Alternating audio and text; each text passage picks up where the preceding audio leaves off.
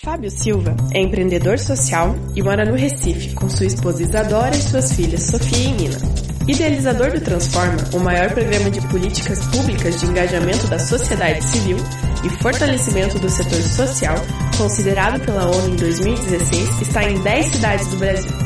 Presidente da Porto Social, a primeira incubadora e aceleradora social do país, e fundador da primeira rede de empreendedores sociais do país, a Nós Brasil, que já conta com 500 empreendedores sociais. Eleito em 2016 pelo Grupo Abril como principal empreendedor social do país. Formado em administração de empresas, é mestre em teologia pelo Palavra da Vida e MBA em gestão empresarial pela FGV. Recebo com uma salva de palmas Fábio Silva.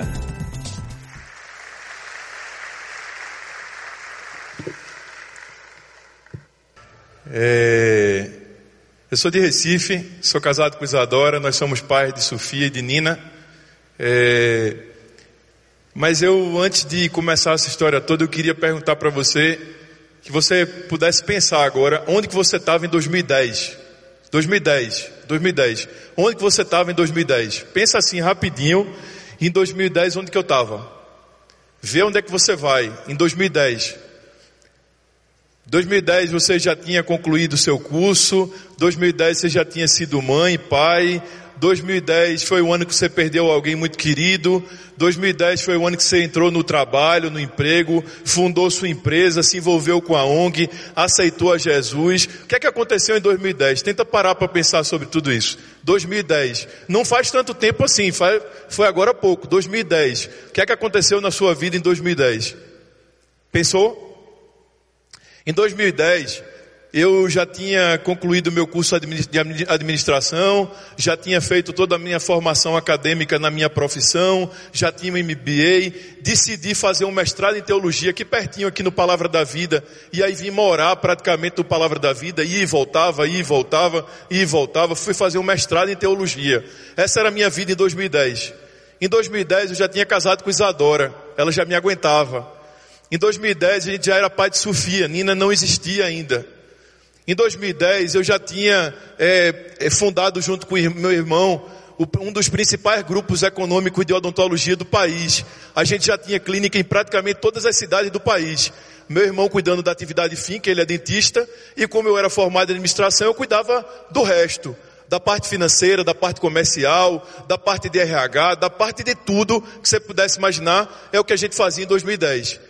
2010 eu já tinha rodado o Brasil abrindo, abrindo clínica, eu já tinha de alguma forma uma grana boa, já tinha acontecido as coisas principais da minha vida. Em 2010 eu já era líder de uma igreja local, então eu já falava desde encontro de jovens, até casamento, até encontro de líderes, até movimento de evangelização, era o que acontecia em 2010 na minha vida.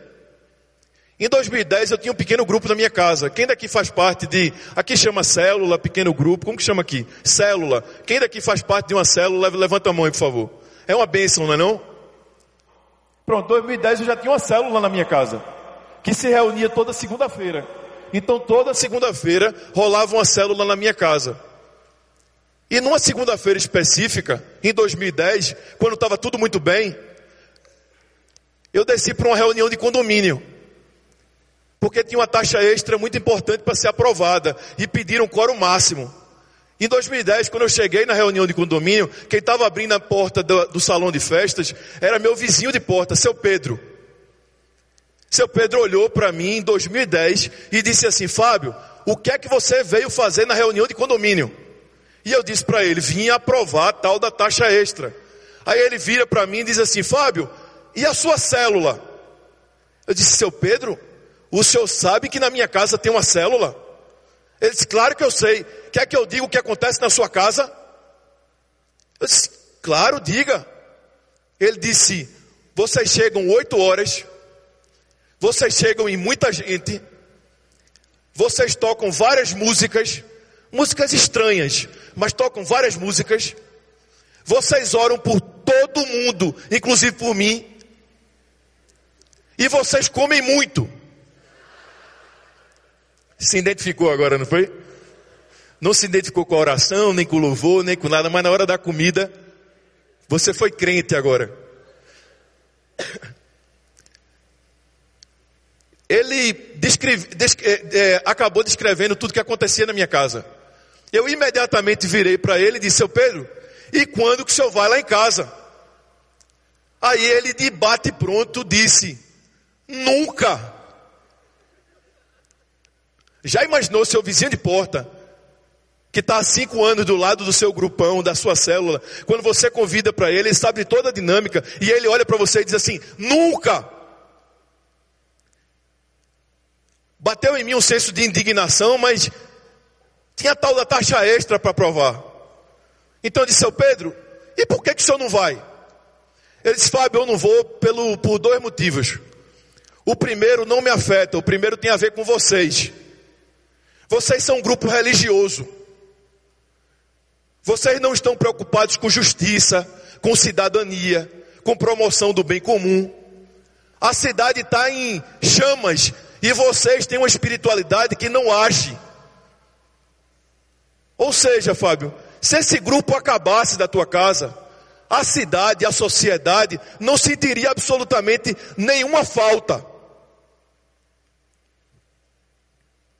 Aí eu disse, seu Pedro, não diga a segunda coisa não, pelo amor de Deus. Mas eu quero dizer a segunda coisa que me afeta. Uma nem tanto, mas a segunda afeta. A primeira coisa, Fábio, muita comida na tua casa. E eu nunca vi, nunca vi nenhum desse povo de Deus descer para levar comida para o porteiro que não, que não jantou até essa hora. Vocês não têm a sensibilidade de levar o que sobrou para o porteiro. Mas isso não tem nada a ver comigo, porque eu não sou o porteiro. Agora, Fábio, faz o seguinte: antes de tu subir para a bênção do teu grupo, tu vai lá atrás e vê onde que o teu grupo estaciona o carro quando chega. E aí me afeta.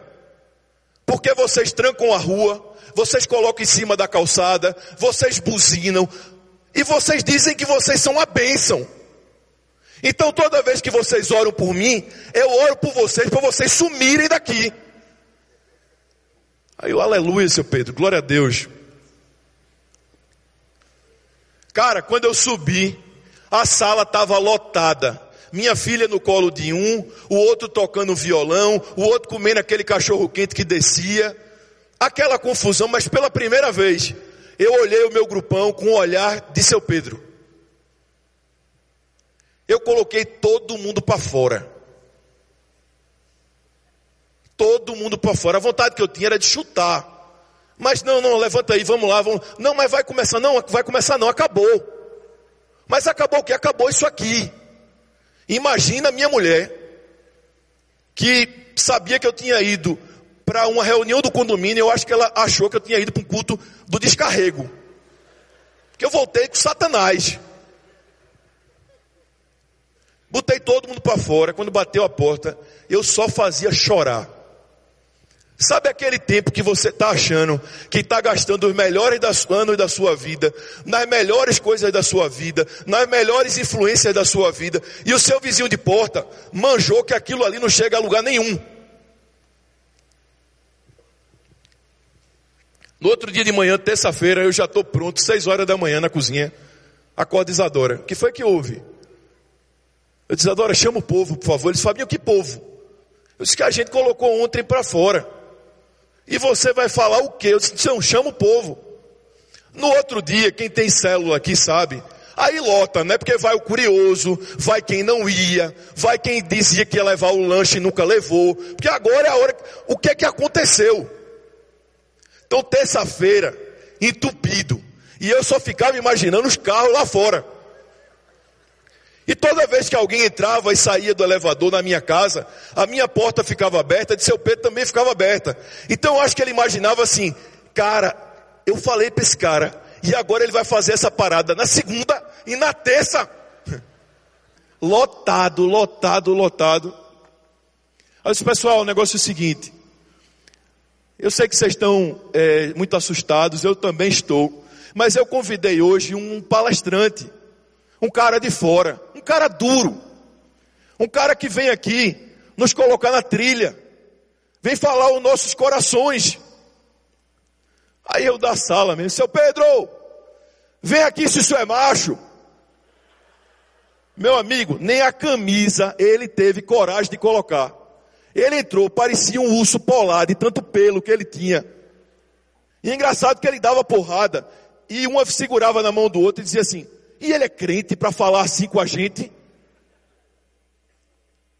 E um queria levantar para pegar ele, outro queria levantar para pegar e tal. Só que todo mundo foi começando a se comover, e eu comecei a olhar e todo mundo chorava. Todo mundo chorava.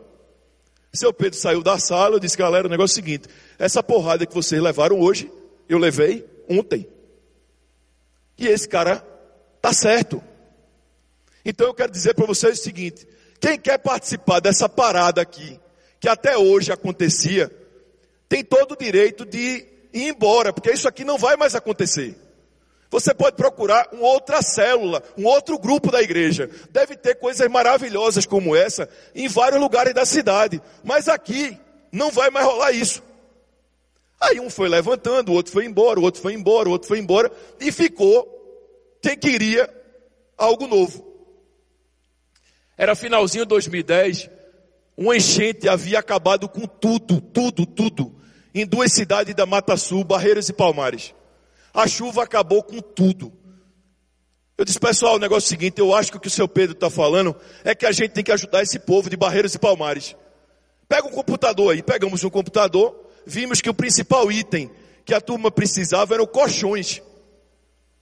E decidimos fazer uma campanha para comprar colchões.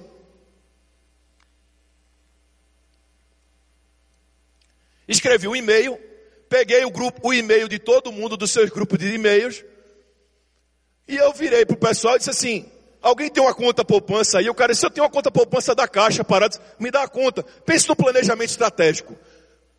Ronald falou sobre planejamento estratégico aqui, eu falei sobre como não ter. Porque também tem isso, tem gente que é tão planejado, tão planejado, tão planejado, que não começa nunca. Aí mandamos o um e-mail para todos os grupos de e-mail, com a conta poupança de um cara, com um texto escrito por mim, pedindo dinheiro. Dois dias, me liga o dono da conta. Fabinho, oi, temos problema. Eu disse, temos? Sim, por quê? Já tem 50 mil reais na conta. Eu disse, então não temos problema, tu tem problema, a conta é tua. Esse negócio de time também, todo mundo junto, isso aí é bonito, mas às vezes tem que botar a culpa no outro.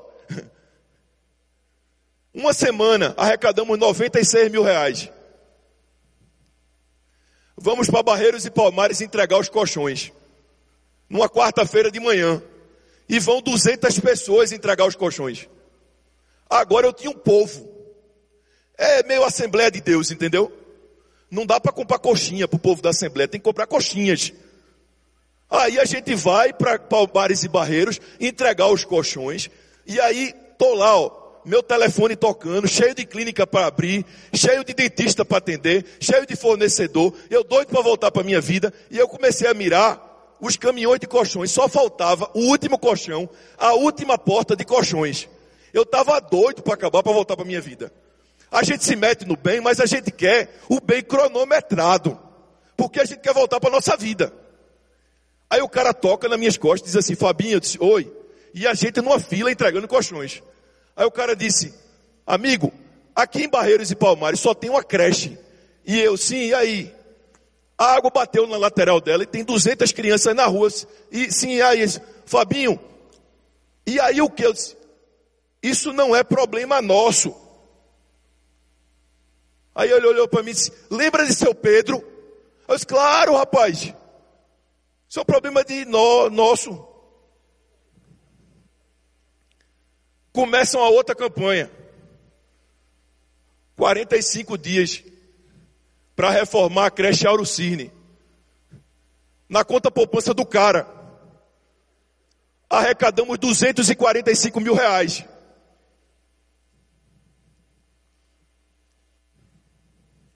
E agora, toda vez que eu tentava voltar para o meu trabalho, esse negócio me puxava.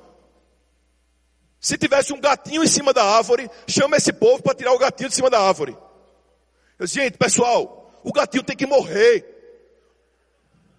Eu preciso voltar para a minha vida.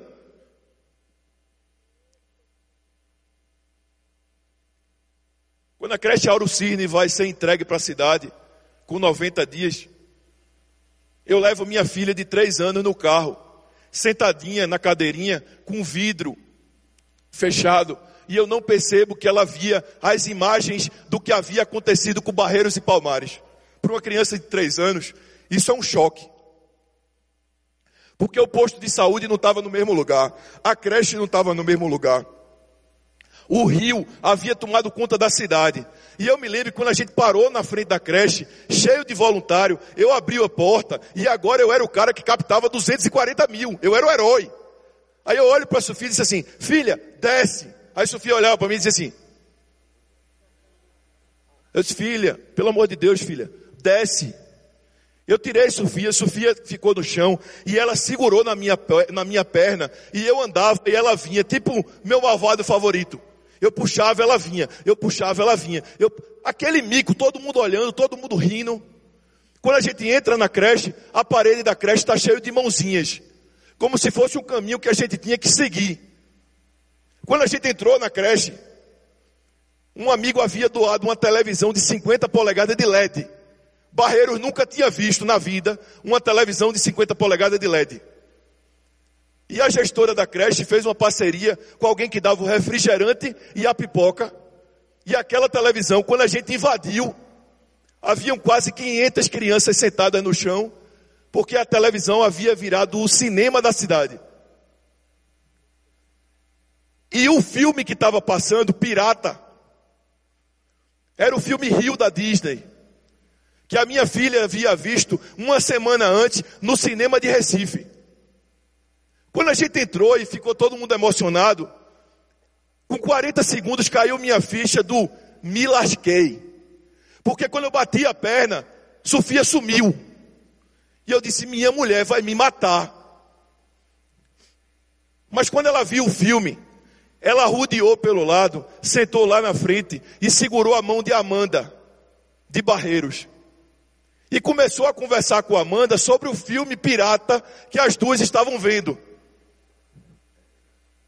E o nome disso chama-se bem comum. Quando a menina de Barreiros vê o filme Pirata no chão e conversa com a menina da cidade, da classe média, que viu no cinema sobre o mesmo filme. Naquele momento do filme, o mundo delas é o mesmo. Eu disse, eu vou gastar a minha vida toda nisso. Toda. E aí eu já não pisava mais na empresa, e eu já não mais viajava a trabalho, agora eu estava no sertão, agora eu estava no presídio, agora eu estava num monte de coisa dizendo para toda a minha vida, eu estou chegando. Numa bela noite, minha mulher senta comigo na sala e diz assim, Fabinho, deixa eu te dizer uma coisa, olha para mim, pelo amor de Deus. Fabinho, me diz que é mentira que você comprou um barraco na principal favela do Recife. Me diz que é mentira, Fabinho.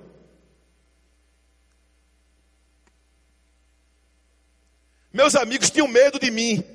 Porque toda hora que eu encontrava um amigo agora, ele queria tomar vinho e eu queria a carteira dele. Eu fazia conta, esse, esse vinho custa tantas crianças na creche. Eu preciso arrumar um advogado para soltar o cara que cumpriu pena, mas não tem acesso à advocacia porque não tem dinheiro. E eu acho que eu comecei a viver um avivamento social.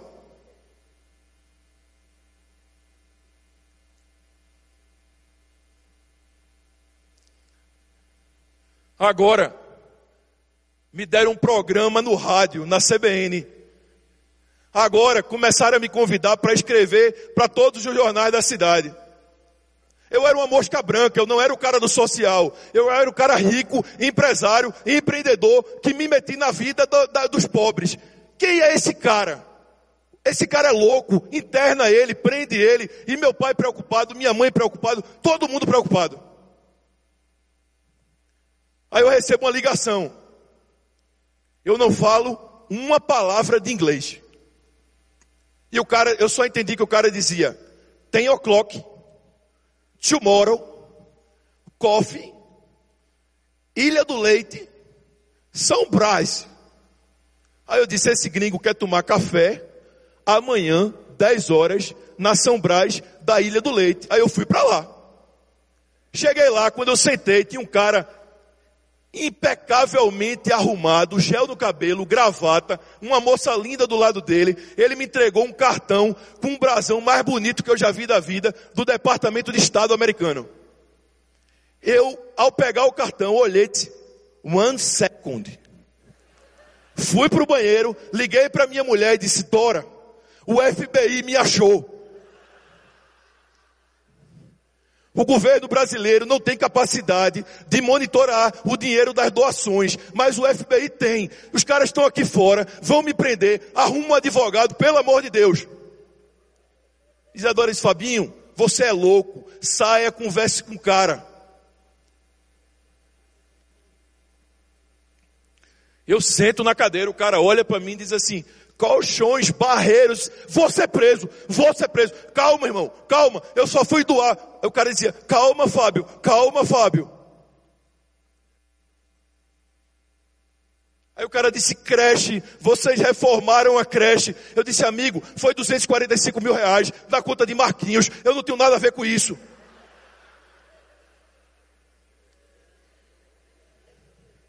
O cara sabia mais da minha vida do que eu. Porque agora nós já tínhamos 40 projetos na cidade do Recife. A gente doava cadeira de rodas todos os dias, aparelho auditivo. A gente começou a invadir as ruas da cidade, distribuindo rosas e abraços para as pessoas. Começamos a reformar hospitais, convidando todos os arquitetos da cidade para fazer uma casa cor no hospital e não num negócio que depois tem que demolir. E começamos a furar poços no sertão para levar água para famílias que nunca tinham visto água. Eu tinha uma rede de relacionamento empresarial e comecei a colocar todo esse povo para servir. Aí o cara diz: Fábio, eu disse, sou eu. Nós conhecemos o que você tem feito. E nós queremos lhe levar para os Estados Unidos. Aí os amigos, vocês vão me prender lá? Não, Fábio nós temos um programa de empoderamento de muda-mundos. E a pátria americana quer investir em você para você ser capacitado, empoderado para transformar sua pátria. Eu disse, amigo, deixa eu dizer um negócio, não tem nada de graça no mundo. Qual é a contrapartida que vocês querem? Eu não vou vestir a camisa de vocês, eu não vou jurar a bandeira de vocês, a chance é zero. Eu disse, não, Fábio, não tem contrapartidas, só basta você querer participar. Disse, tudo bem, vou participar. Eu e mais quatro pessoas da América Latina ganhamos a bolsa. Os caras investiram 45 mil dólares no cara que não sabia absolutamente onde estava. Pense num cara maluco, desgovernado, 24 horas por dia, tentando mudar o mundo. E eu fui para os Estados Unidos. No 16 dia, eu liguei para casa, porque eu nunca quis acabar meu casamento. Eu nunca quis que minha mulher me dissesse que eu era maluco. Eu sou apaixonado por ela. E eu liguei porque eu dizia para ela assim: Dora, ouve o que eu vou te dizer. Era madrugada. Ela disse: Fala, Fabinho. Dora, eu sou um empreendedor social. Ela disse: Fabinho, o quê? Eu disse: Dora, eu conheci hoje três empreendedores sociais. Esses caras estão mudando o mundo. Eu quero ser essa coisa. Aí ela dizia: mas o que faz o empreendedor social? Eu, não sei, mas eu vou ser um negócio desse. Na metade da viagem, me levaram para conhecer a Agência Nacional de Voluntariado em Washington. E eu descobri que de cada 10 americanos, 8,5 tem engajamento social. 10, 8,5 tem engajamento social. Aí eu descobri que eles não são engajados porque eles são bonzinhos. Eles são engajados porque tem um programa de benefícios para quem faz o bem. Por exemplo, escolher ou ser escolhido pela universidade. Quem faz o bem, conta ponto. Mercado de trabalho, contrata também quem tem engajamento social. Melhor idade, tem programas, quem tem engajamento social. Eu fiquei maluco e disse: eu vou construir um negócio desse para o Brasil. Voltei no avião e fiz um projeto. Quando cheguei na cidade do Recife, consegui marcar uma audiência com o governador do estado, candidato a presidente da República, Eduardo Campos. Fui para o palácio, cheguei lá e disse assim: O senhor é candidato a presidente da República? Ele disse, sou. Eu, eu tenho um projeto para o senhor. E aí contei a Agência Nacional de Voluntariado. Ele disse, nós vamos fazer isso. O avião caiu, Eduardo morreu. Me pegaram e me levaram para Marina Silva. Marina Silva ouviu tudo e disse: Nós vamos fazer isso. Marina também morreu. Eu peguei esse negócio, não sabia mais o que fazer com esse negócio, porque eu não acreditava mais na transformação da pátria, só apenas através do voto e da cobrança, e sim do engajamento da sociedade civil. Nós não somos clientes da história, nós somos transformadores da história. Eu disse: sabe de uma coisa? Eu vou fazer isso na cidade do Recife. Eu vou fazer na cidade do Recife, junto com um time de pessoas, o maior programa de engajamento e mobilização da sociedade civil que a gente puder fazer. E nasceu isso aqui, o Transforma. Pode passar o vídeo, por favor.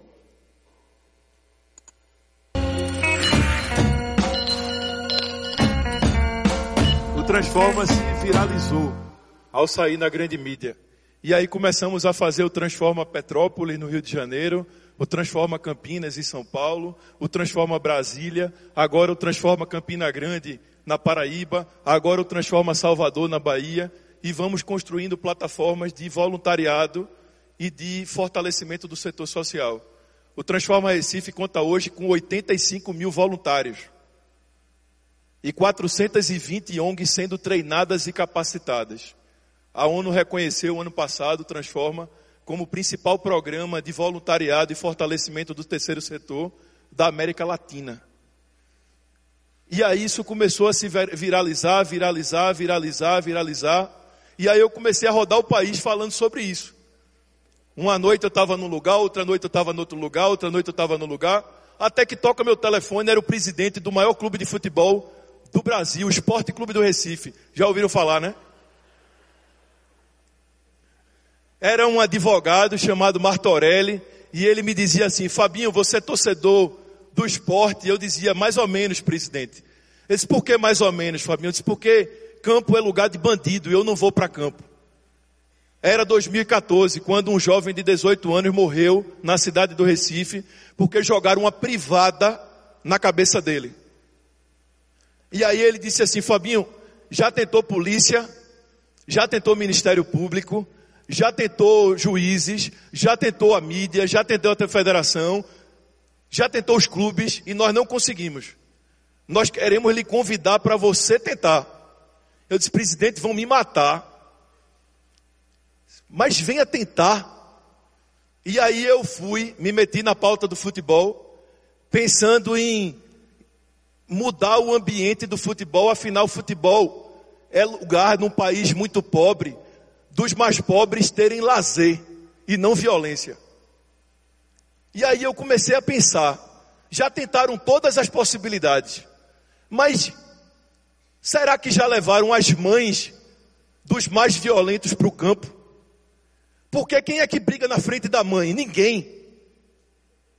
E aí eu comecei a visitar as casas dos líderes de torcidas organizadas. E toda vez que eu batia na porta, eu dizia, Dona Joana está aí? Mas quem é? Dona Joana, a senhora é mãe de João? João não está aqui não, viu? João não está aqui não. Eu disse, Dona Joana, calma aí, eu não quero falar com ele, não quero falar com a senhora. O que é que você quer comigo? Eu disse, o que é que a senhora acha da senhora participar do maior programa de paz do país? E disse, como é isso? Eu disse, Dona Joana, se prepare, porque a gente vai revolucionar o futebol brasileiro e quem sabe o futebol mundial. Pode passar o vídeo, por favor. Nós zeramos viol a violência nos campos de futebol da cidade do Recife. A partir daí, a gente começou a contar esse, esse case em vários locais, agora não mais do Brasil, mas fora do país. Aí eu comecei a pensar, que tal, que tal, se a gente utilizar uma plataforma de futebol que tem jornal sobre futebol, rádio sobre futebol, TV sobre futebol, para ajudar ainda uma causa ainda maior. Que tal a gente se meter no problema da adoção? Mas que tal a gente se meter no problema da adoção tardia? Que são crianças a partir de sete anos que as famílias, quando chegam nos abrigos, querem só adotar bebês e não a partir de sete anos. E aí nós mapeamos todas as crianças do estado de Pernambuco, torcedoras do esporte no primeiro momento, que estavam no abrigo, que tinham a partir de sete anos e que queriam uma família. E nasceu é, Adote um Pequeno Torcedor, prêmio vencedor de Festival de Cannes em 2016. Pode passar o vídeo. Já foram adotadas 19 crianças no programa Adote um Pequeno Torcedor. E agora, a partir de maio, Corinthians começa a fazer, Bahia começa a fazer, Criciúma começa a fazer, e a gente vai continuar colocando luz sobre um tema tão importante como adoção tardia. Afinal, está cheio de criança esperando a família e está cheio de famílias esperando a criança. E o futebol pode, de alguma forma, fazer isso. Eu quero encerrar aqui é, falando três coisas. A primeira, agradecendo a toda a equipe da PIB por ter me recebido com tanto carinho, desde o início, desde o início. É, é, a Juliane, toda a equipe, assim, toda a equipe me tratou com muito carinho. É, eu fazia tempo, a gente que começa a rodar muito, a gente que começa a falar muito, a gente que começa a, a circular muito pelo país, a gente de alguma forma acaba às vezes deixando de ser, de ser tratado como gente. E alguém tenta colar na gente uma pecha de celebridade ou de repercussão, e eu fui tratado aqui como um, um irmão. Então eu queria agradecer muito a vocês por primeiro lembrar do meu nome, segundo por ter proporcionado o dia de hoje e terceiro por terem tratado a mim e aí eu digo também a minha família com tanto carinho. Muito obrigado. Em nome de vocês eu quero agradecer a todos os voluntários do Summit que começa hoje e só vai acabar daqui a alguns dias. Então, que Deus abençoe vocês, Deus proteja vocês e continue encorajando vocês nessa missão de promover o reino. A segunda coisa, a segunda coisa, pode colocar aqui. Eu queria que você me seguisse nas redes sociais. Instagram, arroba Fábio NJ, Facebook, Fábio NJ, que pode ser que a gente não se veja nunca mais, mas pode ser que a gente esteja conectado virtualmente para sempre. Essa é Isadora, essa é Sofia e essa é Nina. Eu encerro aqui porque eu preciso voltar para casa. Minhas mulheres estão lá me aguardando e esperando um cara que elas mesmas diziam que eu era maluco e hoje reafirmam que eu sou completamente maluco por elas. Mas eu queria encerrar contando a história. Era 2013, na cidade do Recife, Pernambuco, Brasil. Eu recebo uma ligação e era o líder da campanha de cadeira de rodas chamado Sérgio Galvão. E Sérgio me dizia assim: Fabinho, vem agora para aqui, para a comunidade do Papelão, que tem uma história que eu gostaria muito que você participasse. E aí, mais uma vez, eu abandono a minha reunião na empresa e me mando lá para a comunidade do Papelão.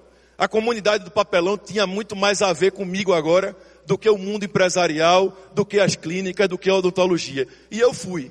Ao chegar lá, Sérgio estava na frente de um barraco, segurando a cadeira de rodas, para doar aquela cadeira de rodas naquela tarde. Nós temos um programa de doação de cadeira de rodas, que já chegou cadeira de rodas absolutamente em todas as cidades do Brasil. E aí, quando eu chego, ele diz assim: Fabinho, essa doação é sua. E eu digo: por quê, Sérgio? Ele disse: entra aí e doa. Aí eu entrei no casebre, e quando eu entrei no casebre em 2013, segurando a cadeira de rodas, eu percebi que tinha uma senhora deitada numa cama porta. Porque entre a costela dela e o braço dela tinha uma maçaneta. Então ela utilizava a porta como cama. E assim que eu entrei, eu perguntei para ela: Como que é o seu nome? Ela me disse: Dona Carmen. Eu disse: Quantos anos a senhora tem? Ela disse 62. Eu disse: A senhora está há quantos anos em cima dessa cama-porta? Esse meu filho, uns 10 anos. Eu perguntei para ela qual foi a última vez que lhe levaram lá fora, para a senhora sentir o sol ou ter contato com sua vizinha. Esse meu filho faz muito tempo, porque a gente tinha uma cadeira de plástico aqui que me colocavam nela, me levavam lá para fora, até que a cadeira quebrou e nunca mais me levaram.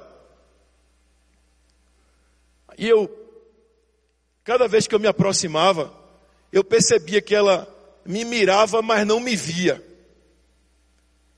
Eu fiz a seguinte pergunta para ela, Dona Carmen, quais são os seus sonhos? Ela disse assim: Eu tenho dois sonhos. Quando ela disse eu tenho dois sonhos, deu em mim um sentimento assim de velha safada. Porque ela quer se aproveitar de mim. Ela podia ter dito só um sonho. Ela disse assim: Meu filho, meu primeiro sonho é ganhar uma cadeira de rodas. Eu estou esperando há muitos anos. E eu perguntei, Dona Carmen, o povo da igreja já passou por aqui? Ah, disse, ah, meu filho, passou, orou, deixou o panfleto, conversou. Mas, Dona Carmen, e a cadeira de rodas? Não, a cadeira de rodas não é o povo da igreja que traz. Eu disse, Dona Carmen, deixa eu falar uma coisa para a senhora. Eu estou na sua frente, a senhora não está me vendo, não. Ela me disse, meu filho, eu sou cega. A diabetes me cegou. Quando a gente tirou o lençol dela, que estava aqui cobrindo, para colocá-la na cadeira de rodas, para tirar a foto, a gente percebeu que as duas pernas dela, a diabetes amputou. Então, 2013, 62 anos, há 10 anos em cima de uma porta-cama, diabética, cega, pernas amputadas. E há muito tempo sem ir lá fora para ter contato com o sol. Quando a gente colocou ela na cadeira, ela, eu acho que ela sonhou tanto com essa cadeira de rodas, e ela já sentou em tantas outras cadeiras que ela achava que era cadeira de rodas, que ela ficou segurando a roda. Ela não soltava a roda da cadeira de rodas de jeito nenhum. Porque era a nova cadeira que chegou, a de rodas. E aí a gente bateu a foto dela para postar nas redes sociais. E aí eu me lembrei que ela havia dito que tinha dois sonhos. E eu perguntei assim, dona Carmen, peraí, não acabou não. A senhora me disse que tem dois sonhos. Qual é o segundo sonho? Ela disse assim: tomar sorvete diet. Eu nunca tomei sorvete. Meu sonho era tomar sorvete diet. Se eu pudesse tomar sorvete diet pelo menos uma vez na minha vida, eu acho que seria um dos melhores dias da minha vida. Eu queria tomar sorvete.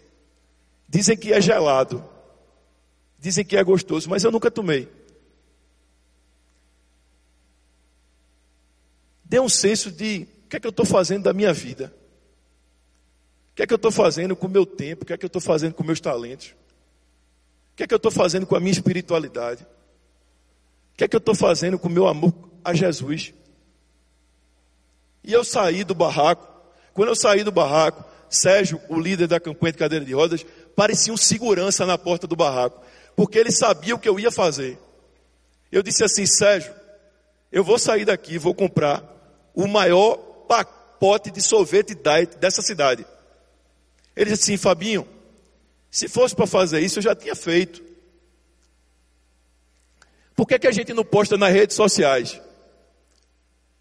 E a gente convoca as pessoas para virem participar dessa oportunidade. Eu disse, Sérgio, não vai vir ninguém, Sérgio. Disse, Fabinho, vamos chamar a turma, tem muita gente querendo ajudar, só que não sabe onde nem como. Sérgio, faz o que tu quiser. Aí ele postou Twitter. Comunidade do Papelão, Dona Carmen, 62 anos. Ganhou sua cadeira de rodas. E postou ela sentadinha na cadeira de rodas. E mandou o segundo Twitter. Sonho dela, tomar sorvete diet, nunca tomou. Quem realiza? Aí postou a localização. Eu peguei uma cadeira, sentei e disse assim: não vai acontecer nada. Com 18 minutos, eu conheço a menina mais descabelada da minha vida. Aquela menina parecia que tinha saído de uma catacumba. O cabelo dela nunca viu um pente na vida ela chegou correndo, segurando um pote de sorvete, como se fosse um troféu. Ela gritava: chegou, chegou, chegou, chegou, chegou, chegou, chegou, chegou. E ela me entregou o troféu achando que eu era que era o cara para segurar o troféu. Eu disse: não, peraí, segura você, pega a colher, pega a dona Carmen, coloca ela para fora do barraco na cadeira. Dona Carmen sai do barraco, a menina pega o pote, pega a primeira colherada de sorvete da vida de Dona Carmen e coloca na boca de Dona Carmen. Quando coloca, Dona Carmen fala assim: o reino do bem chegou. Chegou. O reino do bem chegou. Para alguns, o reino do bem é educação. Para outros, é saúde. Para outros é um abraço, para outros é uma cadeira de roda. Para outros é perdão, para outros é sorvete diet.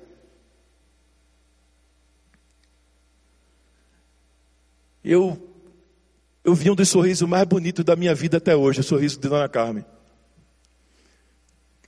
Aquela menina sumiu. E aí, ao sumir, eu sou meio mundo de Bob, sabe? Já viram aquele filme Mundo de Bob que você fica pensando nas coisas, o que vem, o que vem. Eu comecei a pensar nessa menina e agora eu concluo. Essa menina, do jeito que ela chegou, com o cabelo que ela chegou, com a roupa que ela chegou, ela chegou de ônibus. E eu acho, mundo de Bob, tá? Eu acho que ela entrou no ônibus e disse assim: motorista, eu queria dar um aviso. Aí o motorista está trabalhando 18 horas por dia, deve ter dito assim: minha filha, faça o que você quiser, agora saia daqui. Aí ela disse: pessoal, pessoal, pessoal, boa tarde, deixa eu falar uma coisa para vocês. Existe uma senhora aqui na cidade do Recife, chamada Dona Carmen, 62 anos. Ela é cega, ela recebeu hoje a cadeira de roda dela, a primeira da vida. E ela tem um sonho: tomar sorvete diet. Só que é para a gente realizar, a gente tem que sequestrar esse ônibus. Quem topa? Eu acho que nessa hora o motorista deve ter dito assim: hã?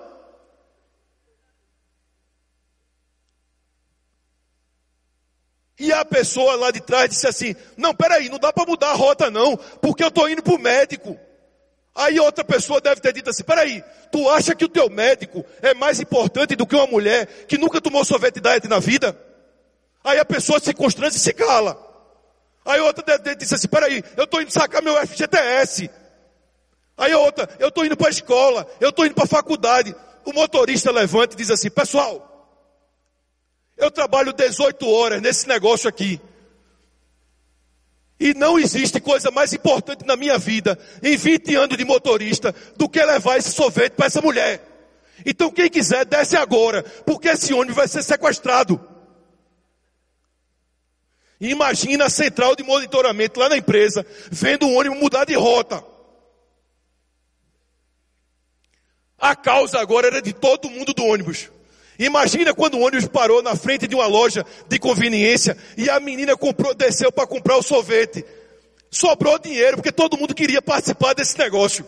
Todo mundo queria ter a honra de botar uma moeda no sorvete diet de Dona Carmen. Juntou tanto dinheiro que dava para comprar o posto. A menina subiu, desceu e saiu com o sorvete. Quando ela sai com o sorvete, todo mundo começa a dizer assim: cria um grupo de WhatsApp aí, manda foto, conta a história, mas não deixa a gente sem notícia. E a menina desce e vive essa história. E esse ônibus vai embora. E essas pessoas voltam para suas vidas volta para a universidade, para a família, para casa, para o hospital, para aquela aula chata, para o patrão chato, para toda a sua vida. E quando começa a aula, aquela aula bem chata, a menina do ônibus, outra menina do ônibus que ouviu e viveu aquela história, levanta assim: Pessoal, peraí, eu quero contar a história do que eu vivi hoje. E na faculdade começa a dizer: Eu quero contar a história do que eu vi hoje. E no médico começou: Eu quero ouvir a história desse. E todo mundo é tocado, mudado, influenciado porque o reino do bem chegou. Que Deus te abençoe. Que Deus transforme tua vida. Que tu saia daqui para tocar, ouvir, curar e quem sabe entregar sorvete diet. Porque o reino do bem chegou. Jesus te abençoe. Muito obrigado, gente. Valeu.